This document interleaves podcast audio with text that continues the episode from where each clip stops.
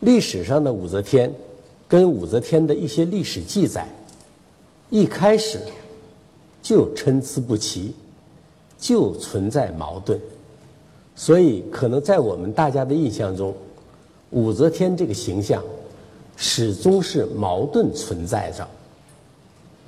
有的人说，武则天代表了一个时代，代表了一个氏族之后的时代。一般地主社会的时代，也有人说武则天代表的是科举的时代。有人说武则天可能什么也不代表，武则天就是个心狠手辣的女人。诸如此类的说法，历史上很多。那我们今天要重新评定、重新介绍武则天，要从哪开始呢？第一个要讲的。唐太宗究竟为什么选择了武则天？武则天入宫到底应该怎么看？这是第一个问题。武则天作为政治人物，如果贞观十一年她不奉诏入宫，成为武唐太宗的才人，以后的武则天可能就不会被我们知道了，是吧？这个事儿。是他一生中最关键的事儿，但是关于这个问题，历史记载的特别少。《资治通鉴》只是说，唐太宗听说武则天长得美，于是就要娶她。武则天的母亲知道女儿要入宫了，未来的日子不会好过，所以很痛苦。武则天就安慰她母亲。入宫安知非福，就这么两句话。第一，唐太宗看中了武则天的美貌；第二，武则天安慰他母亲说，入宫也不一定是坏事儿。这是贞观十一年的事儿。贞观十年前一年，武则天入宫的前一年，是长孙皇后去世。再前一年，贞观九年是。高祖皇帝去世，唐高祖李渊在武德九年的玄武门政变中被李世民赶下了台，从此他就成为唐朝的太上皇。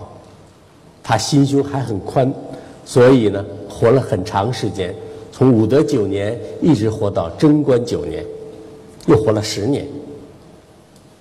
高祖去世的那一年。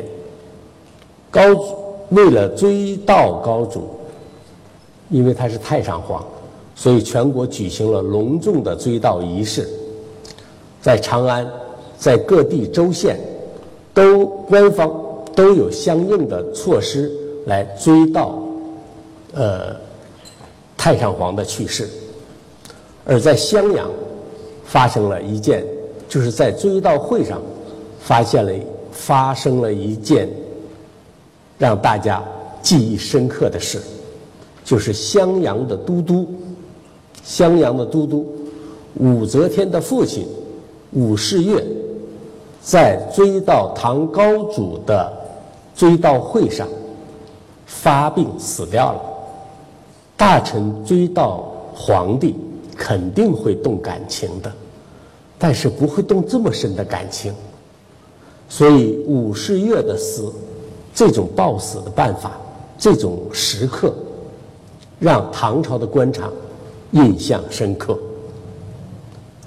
武士彟是怎么回事？武则天的父亲武士彟，太原，也是山西人。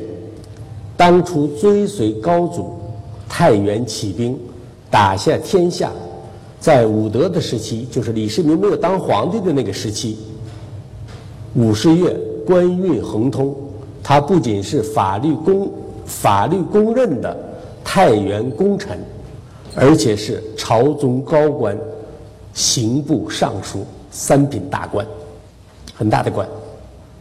但是在玄武门政变之后，因为武士彟很明显他是皇帝的人，跟李世民秦王李世民不是一个阵营的。所以到了贞观以后，武士彟的历官武士月的官场经历几乎是越来越惨淡，越来越惨淡。最初他在武德九年的时候还是刑部尚书，那是中央官，中央的同样的品级，中央和地方那是大不一样的。后来呢，他临时有事去了扬州，在扬州任上。他在做扬州都督府的长史，在扬州任上发生了玄武门事变。他事变发生的时候，武士月不在长安。可是武士月以后，在贞观呃在玄武门之变以后，武士月的历官几乎是一官不如一官，一直在地方做都督的工作，虽然。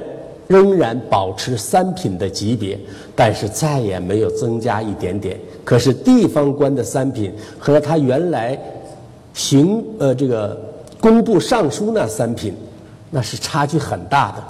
但是他也就这么应付着，一直到了贞观九年，老皇帝一命呜呼了，在追悼会上，在那个地方的追悼会上，武士月这个。都督也追随老皇帝一块儿走了，所以武士月的去世是那个时候的一件大事儿。为什么呢？因为他让人想起武士月所代表的太原功臣在贞观时期的种种情况，其实就是不如意的情况。因为没有追随唐太宗，所以在贞观时期的状态极其不好。要不是他联想到自己的命运，联想到自己的不如意，跟高祖关系如此如此的密呃密切，他怎么会在追悼会上忽然就暴病而死呢？所以这件事儿，历史书就那么一记载而已而已。他到底产生了什么影响没有？没有人说。我以为这是我的个人观点。武则天入宫跟她父亲的突然去世是有关系的。他让唐太宗意识到，贞观时期对太原功臣的待遇实在有点不太公平。像武士月这样的太原功臣，应该对他好一点，但是没有。贞观时期一直没能这么做。现在武士月的去世。一定是让官场上、社会上议论纷纷，所以唐太宗要做出一个姿态，要对武家做出一个姿态，做什么呢？那就是娶武则天入宫。因为这样的背景，武则天入宫以后所受的待遇就可想而知。现在我们知道的是。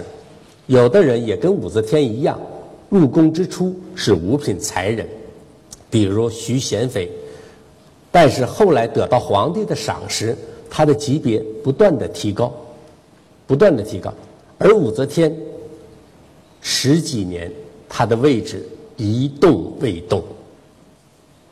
为什么？我认为，或者大家都这么认为，唐太宗跟武则天。真的没那么多的事儿，没那么多的感情，本来就是个统战工作表姿态的，如此而已。所以在贞观时期，武则天的记载几乎没有，几乎没有。那么另外有一件事儿呢，大家可能都熟知的，就是狮子冲的故事。这个不是唐太宗时期说出来的事儿，说这个话的时候。武则天已经当了皇帝，是在很多年很多年以后。武则天已经当了皇帝以后，武则天自己口述的一件事儿。他为什么要讲狮子冲他去杀那匹马呢？他是在给一个大臣讲，因为那个大臣得罪了武家，唐武则天就跟他说：“臣和君是什么关系？什么关系？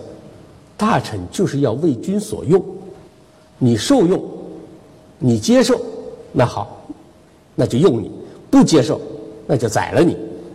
就像我当初驯了太宗的一匹马一样，不听话，杀掉；那个大臣听了这个故事，立刻跪倒在地，饶命，求饶命。后来其实他也没有被饶命。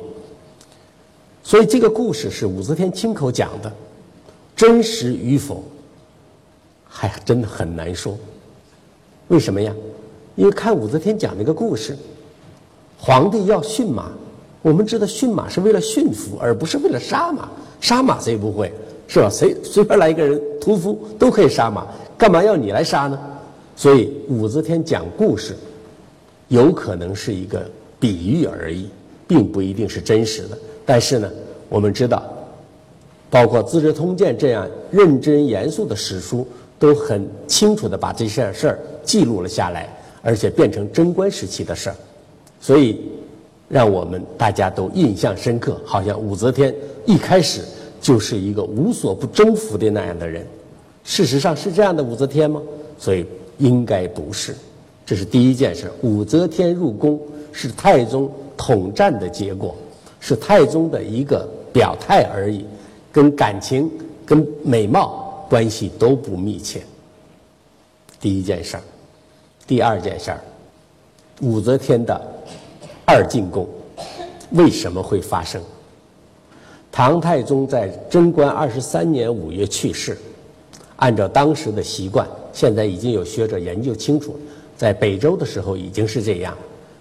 皇帝的嫔妃如果有子女，那这些嫔妃呢就要跟子女去过活；如果没有子女，就一律出家做尼姑。出家的位置就在唐太宗的庙，唐太宗有个神庙，在神庙旁边再来一个寺院。所以，这些尼姑啊，唐太宗过去的嫔妃没有孩子的嫔妃，实际上就是陪着唐太宗的死魂灵，就干这件事儿。所谓感业寺，应该就是这样的一个寺院，就是守护唐太宗的。转年来，六百五十年，这也是永徽元年，唐高宗的武徽永徽元年。到了唐太宗的忌日，高宗要。到感业寺上香，他就去了。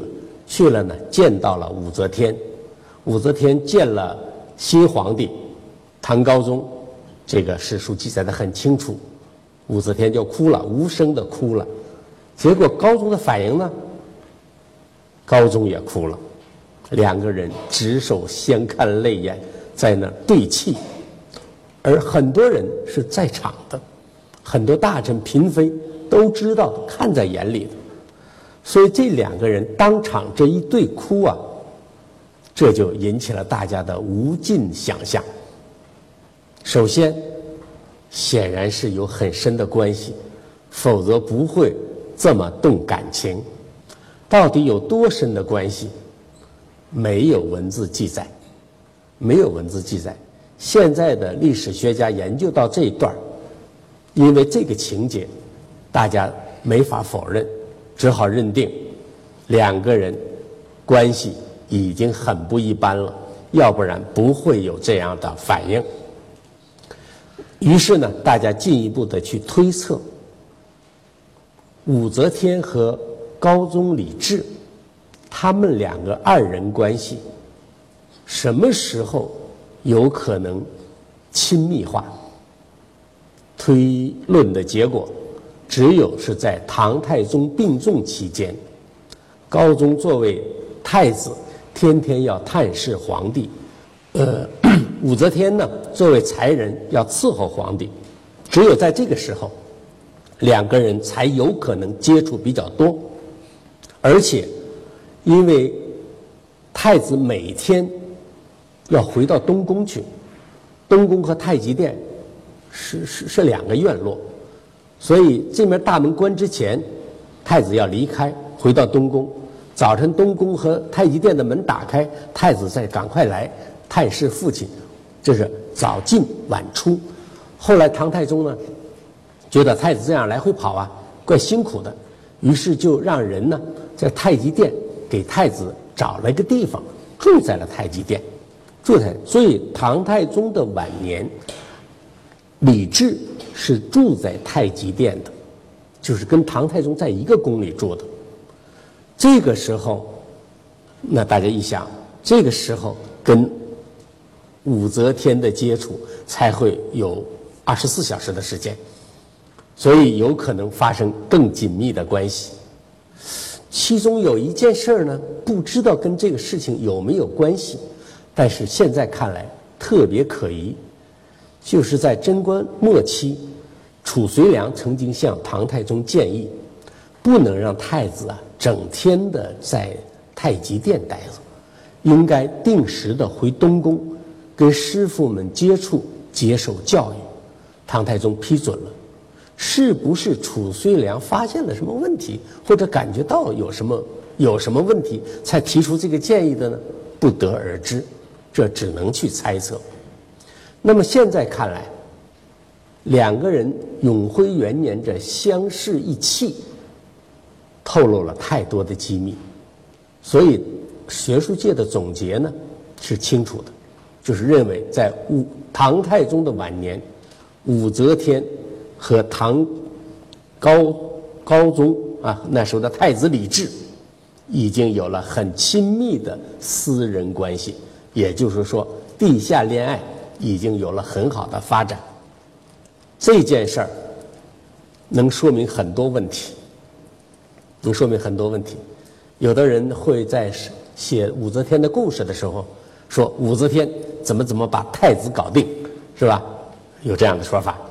其实呢，武则天和高宗的关系，一开始主动者只能是李治。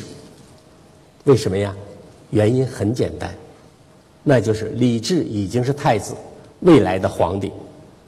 武才人是唐太宗的才人，未来的结局大家都知道，就是出家做尼姑。所以他要是能攀上太未来的太子。啊，现在的太子，未来的皇上，那当然他是愿意的。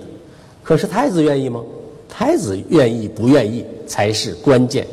两个人的地位悬殊太大，如果不顾太子的感觉，武则天贸然的去勾引，或者是跟太子建立什么什么，企图建立什么关系，那个动作是太危险了。这个，如果太子不高兴，那武则天这小命都。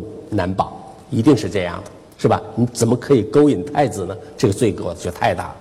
所以两个人的事儿，只有优势一方主动，这个事儿才能做成。所以现在的唐会要也是这么讲，说李治见到唐呃见到武则天，喜之啊，喜欢他，喜欢他。就是这个主谓宾很清楚，所以这个两个人的关系，只能是这样的一个初次发生的过程，就是高宗啊，那时候是太子，太子李治是主动一方，武则天呢是被动接受一方，但是两个人的秘密工作做的还是不错的。武则天和高宗的这一个镜头，这一组镜头。被所有的人都看到了，当时后宫的情形呢，正是王皇后和萧淑妃打得不可开交，而萧淑妃明显占据上风。萧淑妃为皇帝生了子女，而王皇后到现在也没有任何动静，所以王皇后就很想把萧淑妃和高宗的关系离间开来，没有手段。现在看见了武则天喜出望外。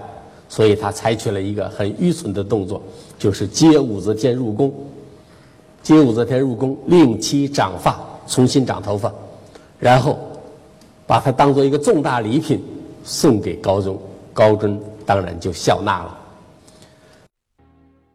永徽六年十月，一个重要会议召开了。一天散朝以后，皇帝让几个重要大臣留下来。长孙无忌、褚遂良、呃李绩、于志宁四个大臣说：“你们留下来，皇帝有事要相相商。”哎，别的大臣走了，四个人留下来。褚遂良多聪明啊！不仅字写得好，人也聪明啊，是不是？啊褚遂良就说：“皇上找咱商量事儿，一定是要换皇后的事儿。”我知道大家都是反对的，可是你们都是国家的重要人物，你们要反对，皇帝一愤怒一生气，说不定就杀人呐。你们不能被杀呀！说你看长孙无忌，皇帝的原舅大舅舅，那怎么能杀呢？是吧？那皇上以后这名声多不好啊！把舅舅都杀了啊！李世李绩，国家的功臣啊，给国家建立了那么多伟大功勋，这要是被皇上杀了，这名声多不好啊！哎，你们呢，跟我的意见一样，都是反对换皇后的，但是你们不能出面反对，还是我来。我呢，我这个人没立过什么功劳。所以，就是皇帝杀了我也没什么关系。你看褚遂良多厉害，嗯。所以呢，李绩那个徐茂公一听啊，把我代表进去了，这可不行，我可不能上这个当。一转身说不行，你们去见皇上吧，我今天身体不舒服，我走了。李绩自己走了，回家了，没参加会议。哎，很重要，这个跟我们单位选选模范是一样的，知道吧？先发言，抢先发言，很重要。我们都说老张，你就不好意思再说老李了，对不对？哎，所以就老张吧，哎，就过去了。所以抢先发言很重要。皇帝来了，跟大家见面，果然说，王皇后无子，武则天应该立为皇后。褚遂良发言，果然还是他发言。先皇在世的时候，曾经跟我说。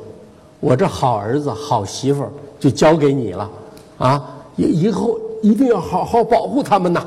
这是唐太宗的话。现在王皇后也没犯什么错，你就把人家不要了，不让人当皇后了，你凭什么呀？是吧？得有个理由啊。那大家说，那不是有理由吗？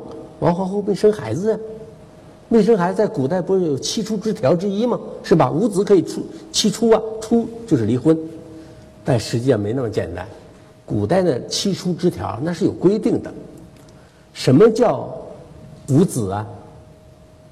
五十岁的时候，说你这个夫人五十岁还没生孩子，那看来是生不了了。那个才是七出，可以七出了。但是还有前提，即使是他五十岁没有生育，如果他尽过孝，你也不能离婚。什么叫尽孝啊？就是。罚送过你的父母，那王皇后当然都尽过孝啊。长孙皇后去世，唐太宗去世，那都披麻戴孝的送过葬啊。她当然是尽过孝的，所以王皇后不符合七出之条。这一说，皇帝没词儿了，还真是的哈。你说王皇后怎么了？还不能说什么，人家尽过孝啊，没话了，散会，散会。第二天同一时间继续开会。这个还还说这个废话，还说是一样的话。其实双方的事情，双方的关系呢，就对峙的关系。现在的状况对宰相有利，对褚遂良他们有利，对吧？因为现在皇后还没换呢嘛，只要这个现象、这个状态持续下去，皇后就换不成了嘛。第二天，皇帝又是老话重谈：“王皇后无子，武则天当皇后吧。”还这话。可是褚遂良反应呢就不一样。褚遂良是作家。每次写文章不能总写一样的，是吧？昨天说王皇后没错误，不能换掉。今天说换一个，从武则天这边入手。皇上真想换皇后，那个换个好人家的人，对不对？这武则天原来伺候过先皇，现在你让她当皇后，你怎么跟天下人说呀？怎么好意思说呀？哎呦，这话真是很说出来了，就很厉害了。是不是啊？你这是很明显的乱伦呢，这还得了吗？啊，你皇后乱伦，哎，这天下怎么说呀？没法说啊。当时《资治通鉴》记载，高宗皇上脸都白了，啊，人也没精神了，这这快快缩下去了，就不知道要怎么办了，嗯，哎，快没了，快没了。这不这这胜利了吗？这不褚遂良就胜利了吗？可是褚遂良这个人呢，一将宋勇追穷寇，他还没完，还没完。一看皇上已经不行了，他就乘胜追击，乘胜追击。他把自己的帽子摘下来，啊，那个官帽摘下来，把护板也放下，帽子护板往地下一放，说我把这个官职啊还给皇上吧，还给皇上吧。我当没有完成先皇交给的任务，我这官我也不做了，我还给你，还给你，我不干了。哎，你说跟你有什么事儿？有什么关系啊？本来说要不要王皇后换换人的事儿，你褚遂良辞职干什么呀？这叫我说呢，这是褚遂良用力过猛。哎，你别别节外生枝啊！好，他扯到自己要不要辞职的事情上来。哎，皇帝一看来了机会了。哎，本来说武则天是不适合当皇后的，皇上也没法话，没啥说的，没法反击。哎，现在他要辞职不干了，皇上来劲了。皇上来劲说：“你给我个撂挑子不干，你个这哎来劲了，上来就就说你是想死想活，大概是说了这样的话。你这不是跟我这个这个闹别扭吗？是吧？跟我挑战，哎，好像要杀人的样子。皇上来劲了，这是有了一个愤怒的突破口。哎，这个是很重要的转机。这个时候，武则天就从后边跳出来。原来武则天一直在后边听我，肯定听得很难受。嗯，跳出来说：“何不普杀此僚？为为什么不杀掉这个南方佬？”好久都没有说话的长孙无忌终于发言了。说褚遂良是先朝托孤大臣，不可轻易言杀呀，那不能随便去杀掉啊！哎，所以这个这个故事呢，这个斗争呢，到此就出现了转机。本来是在讨朝廷要讨论换不换皇后的事儿，因为褚遂良用力过猛，把矛盾的焦点呢就引到自己身上了。就是说，褚遂良要不要杀？朝廷现在要讨论这个问题，褚遂良要不要杀呢？你看是哪跟哪儿啊？所以呢，一下子就对皇帝有利了。散会以后，宰相其他的宰相来济啊、韩元呐，都写报告：第一，不能换皇后；第二，不能杀褚遂良，还要保褚遂良。所以皇帝这面呢，就变得有利了，有利了。在此之前，朝廷上下都不知道有换皇后这一个说法。在这以后，皇帝要换皇后。而且跟宰相集团发生了冲突，大臣们、朝廷的其他人就都知道了。原来是不知道，现在都知道了。都知道了怎么办？那就要双方各自宣传，各自介绍。最后呢，皇帝这边越来越占上风。为什么呀？为什么越来越占上风啊？因为原来皇帝和长孙无忌有矛盾，别人不知道，别人以为都是长孙无忌管事儿。皇帝就听话就行了，没想到现在两个人是这个关系了，所以要选对战，选一个方向。那尤其在这关键时刻，皇帝找李绩谈话。上次李绩没开会呀，跑掉了。这回皇帝找李绩谈话，说王皇后无子，本来想换皇后，宰相们都不同意，这个事儿怎么办呢？李绩说：“此陛下家事，何必更问外人呢？”他说：“这是你皇上自己的事儿啊，你要换就换，不换拉倒，是你自己的事儿啊，是吧？问别人干什么呢？不用问呢。意思就是皇帝有权自己决定。这样，皇帝就获得了一个重大支持。根据陈寅恪的看法，为什么李绩的支持很重要呢？因为李绩是军队的领导干部，军队他是代表。”所以，李绩的态度代表着军方的态度。皇帝通过废王立武，夺回了属于皇帝的权利，唐朝重归正轨，重归正轨。但是呢，我们也要知道，因为这件事儿，废王立武是导火索。传统史书《旧唐书》《新唐书》《资治通鉴》这样的史书，都不是这般写法，他们都是在写。长孙无忌是个好大臣，奉公守法，忠忠君爱国。只不过是皇帝比较昏庸啊，听了武则天的话，上了武则天的当，后来让唐朝出了大问题。他们一直是这个观点来写史书的，所以让我们呢一上来就会认为武则天一个坏女人的形象就就印象突出了。其实呢，核心不是。